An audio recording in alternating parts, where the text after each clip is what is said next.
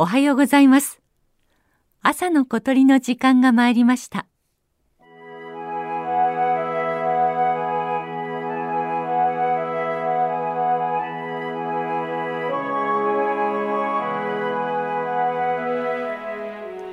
北海道南部の襟裳町襟裳岬の絶壁から始まる日高山脈が北へ伸びています古来険しい難所として知られ今なお整備された登山道はなく容易に人を寄せつけない深い山と森が広がっています。ここを流れるサルル川沿いの林道で一羽の小鳥と出会いました。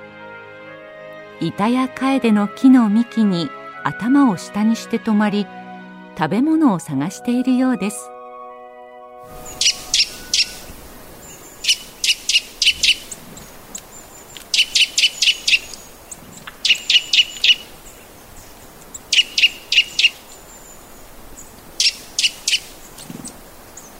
白原五十からです。北海道にのみ生息する亜種ですが見た目も習性も本州に住む五十からとほとんど変わりません。全長およそ13センチ。スズメより少し小さくて尾羽は短く背中は青みがかった灰色をしていてくちばしから目を通って後頭部へ伸びる黒い線が目立ちます。五十からは脇腹から下腹部にかけてオレンジがかった赤みがあるのに対して白原五十からはこの部分も白くそれが名前の由来になっています。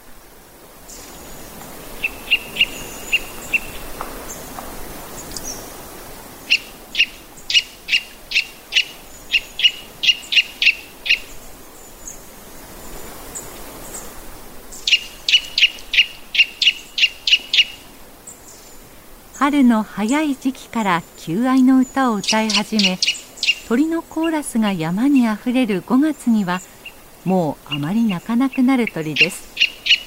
早春のごく短い期間にだけさえずるのです。ちなみに今朝お聞きいただいているのは地鳴きと呼ばれる繁殖期でない時の鳴き方です。白原五十からの地鳴きがこうして森によく響くのも木々が葉を落とし他の鳥や虫が静まり返った冬ならではでしょう。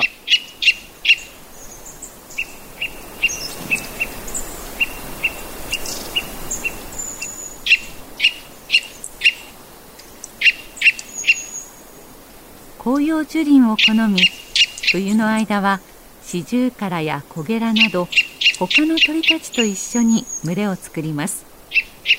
この日も頭の白いシマエナガが数羽一緒になって食べ物を探していました。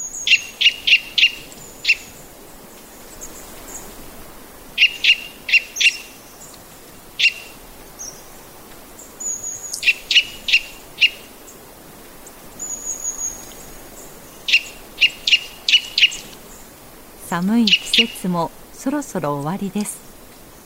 初晴れの兆しを感じるや否や北の森では今年もいち早く白原五十からがさえずり始めることでしょう。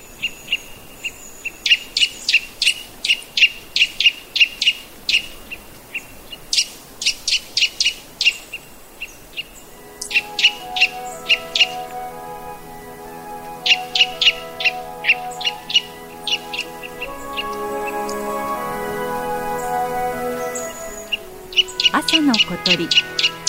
今朝は北海道の襟裳町から白原五十からの声をお届けしました。収録構成は岡村正明さんでした。